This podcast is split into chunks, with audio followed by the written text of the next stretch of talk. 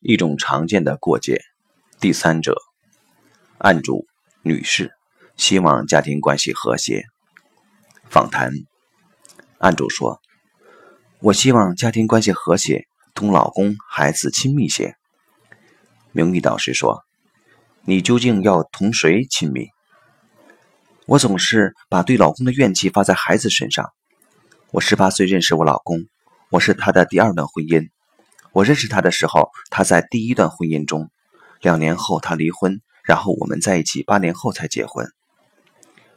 他怎么离婚的？通过自残离的。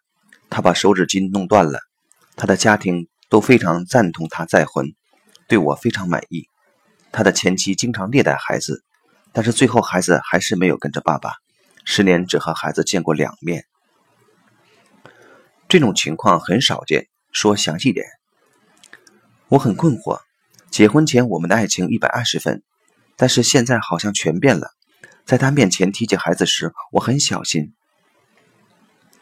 如果你尊重他面前的孩子，会和丈夫的关系更亲近。有个例子，乔布斯的前妻有个女儿，家庭成功，公司同步成功；家庭失败，公司同步失败。理论家不知道这是什么样的因果关系。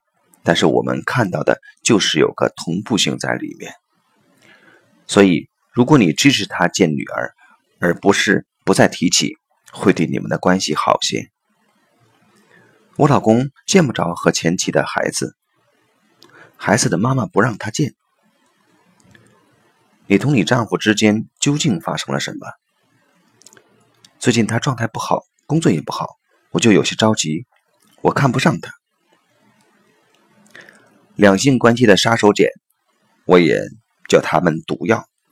基本到了看不起对方这个层次，在国外两个人的关系基本完蛋了。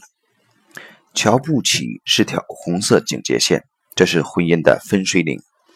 中国人忍受力非常强，但是到了这一步，也是出了很大的问题，需要下功夫好好重新调整修复。我能帮你做什么？到现在为止，从你这里说出来的都是他的毛病。在婚姻里面，你自己做过什么？没有做过什么？我可能觉得他是第二次婚姻，一直都是我在上的感觉。这个解释太牵强。总觉得他不能做主，不像个男人。这是你设定的陷阱，他向里跳，他做决定，你能同意吗？不信任。什么都是按照我喜欢的来。你觉得他是什么人？不像老婆，挺像太后吧？太后，我们有过六次堕胎药流，我也抱怨老公。男女关系里面有很多很多学问，你的目标是什么？改善这种关系，希望老公是一家之主。那你的改变对他的看法？看到他值得被欣赏的部分，从太后的位置上下来，真不知道这个男人怎么活下来的。他说一就死，说二就窝囊死，礼多死人，说一是一，说二是二。排列呈现，引入案主自己的代表和丈夫的代表。丈夫愿意靠近妻子，但是案主自己的代表总是走开。加入儿子的代表。案主自己的代表马上与儿子站在了一起，丈夫看了看，感觉也行。案主自己的代表表示，有他没他无所谓。这里的他指丈夫。案主自己的代表在导师引导下试着退后了两步，儿子很快去靠近爸爸。案主自己的代表看到这种情况，去拉儿子，并对儿子说：“你既是我的儿子。”也是我的老公。儿子听到这句话，说紧张有压力。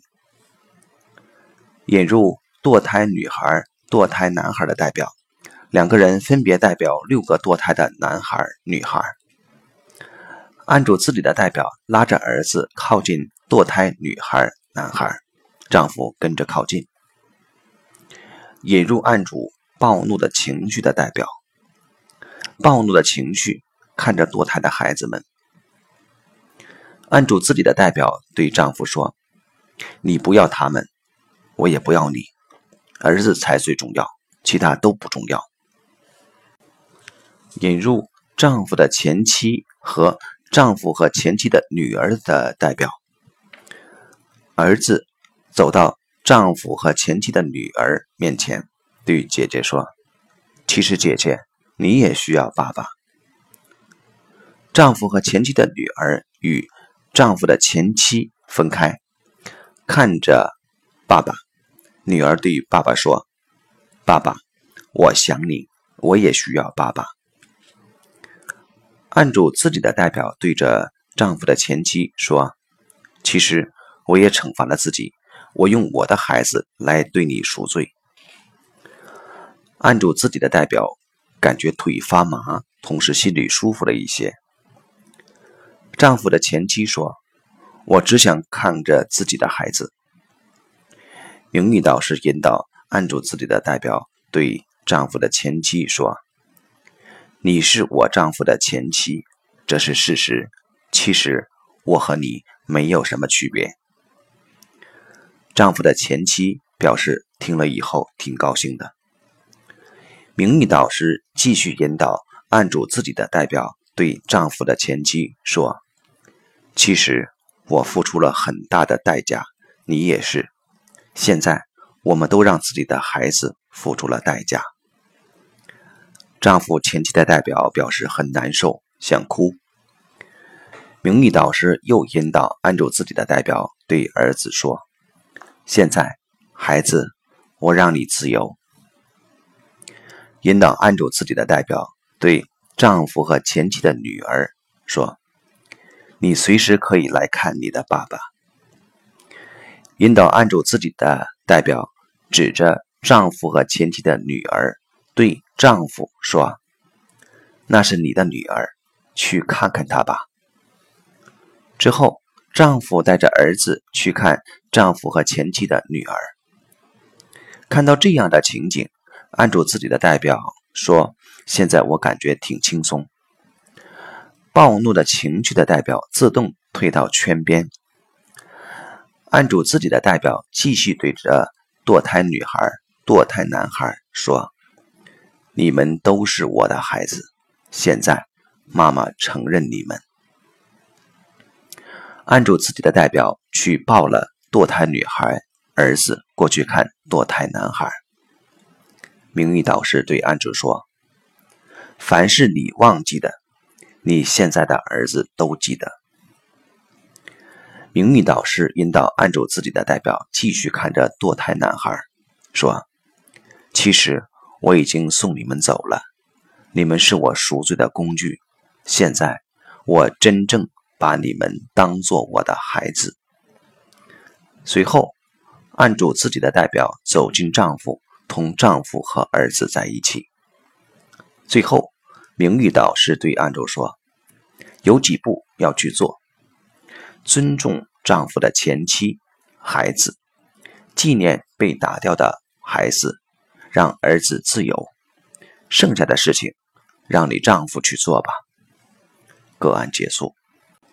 系统洞见：一对夫妻间如果有第三者出现，仅有了肉体关系，还不足以令现有的家庭解体。例外的情况是，要是跟第三者有了孩子。在一夫一妻制度下，就是一个新家庭成立不可否认的证据。而系统的规则是要以新家庭为重，当事人要离开现有的家庭，跟新的伴侣在一起照顾孩子。如果不是一夫一妻制，原有家庭不用解体，但当事人一样要去照顾新的伴侣。生命的规则是创造一个最优化的环境。让新的生命更有机会成长，但是这并不意味着跟第三者成立的家庭能永远幸福下去。事实上，系统排列发现的现象是，婚姻是以第三者状态实现的，后面的关系很难成功。也就是说，因为第三者而跟原来的伴侣分手的当事人，跟第三者很难最终在一起。就算结了婚，也很容易离婚。当然，有孩子能好一些，但也必须承担起对不起前任的罪责。每个人的心灵都受不了的是，自己的幸福是建筑在他人痛苦之上的。